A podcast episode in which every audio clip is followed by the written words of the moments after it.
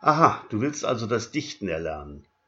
Ja, wenn das unbedingt nötig ist, dann bist du natürlich hier im Podcast KPL Audio goldrichtig. Ich heiße Klaus Levon und werde versuchen, dir dabei behilflich zu sein. Nach dieser Einleitung kannst du die Lektion 1 der Anleitung zum Dichten hören. Aber eins sollte dir klar sein.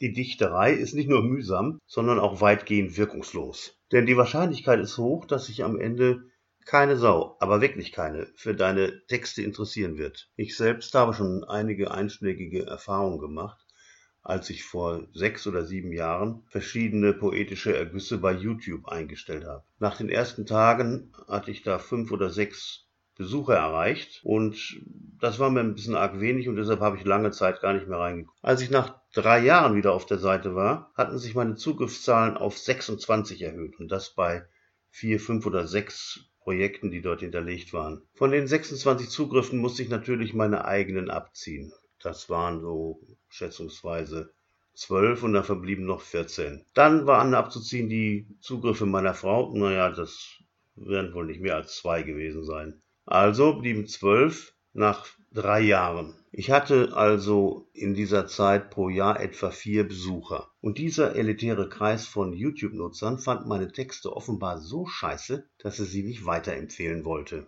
Danach habe ich die Besucherzähler mit Absicht vergessen. Ich habe also keine Ahnung, wie sich die Zahlen dann weiterentwickelt haben. Aber erstens haben die das vermutlich gar nicht und zweitens habe ich andere Bezugsquellen für Frustrationen. Jetzt hoffe ich doch sehr, dass ich dir bis hierhin Mut machen konnte und du dich in dem Entschluss, ein berühmter und bekannter und bedeutender Dichter zu werden, von mir bestärkt siehst. Nachdem du diese Episode zu Ende angehört hast, solltest du dich dann auch am besten, sofern noch nicht geschehen, gleich bei YouTube anmelden. Nachdem du dich während der folgenden Musikeinblendung ein wenig erholt hast, kommt dann die angekündigte Lektion.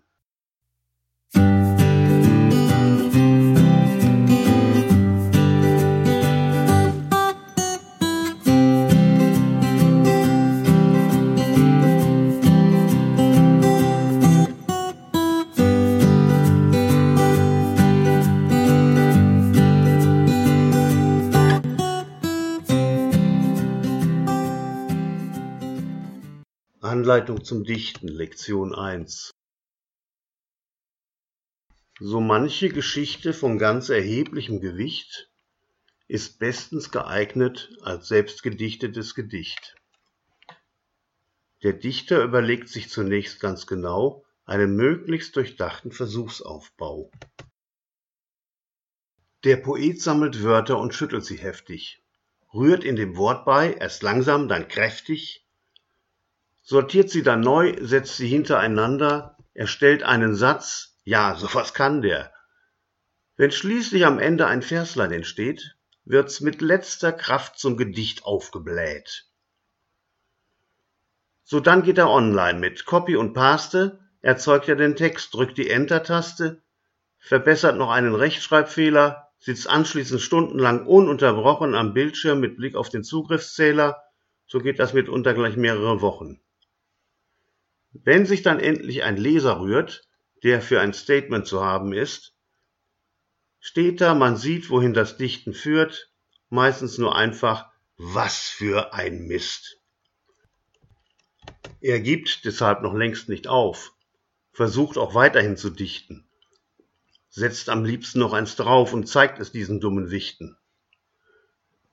Bald schon hat er hundert Texte, die er nun als Buch verkauft, Montag ist für ihn der letzte, dann wird erstmal abgetaucht. Denn Arbeit muss jetzt nicht mehr sein. Inzwischen ist er stinkereich. Verleger gehen aus und ein, blockieren seinen Wohnbereich. Na gut, das Ende ist geflunkert. Es hat einfach mal Spaß gemacht. So viel hat er dann doch nicht gebunkert. Morgen ist Dienstbeginn um acht. Gleich verschiedene Varianten, zeichnen diesen Text hier aus. Wehe, wenn ihr Ignoranten dieses Gedicht nicht cool, geil, genial und einfach wunderbar findet.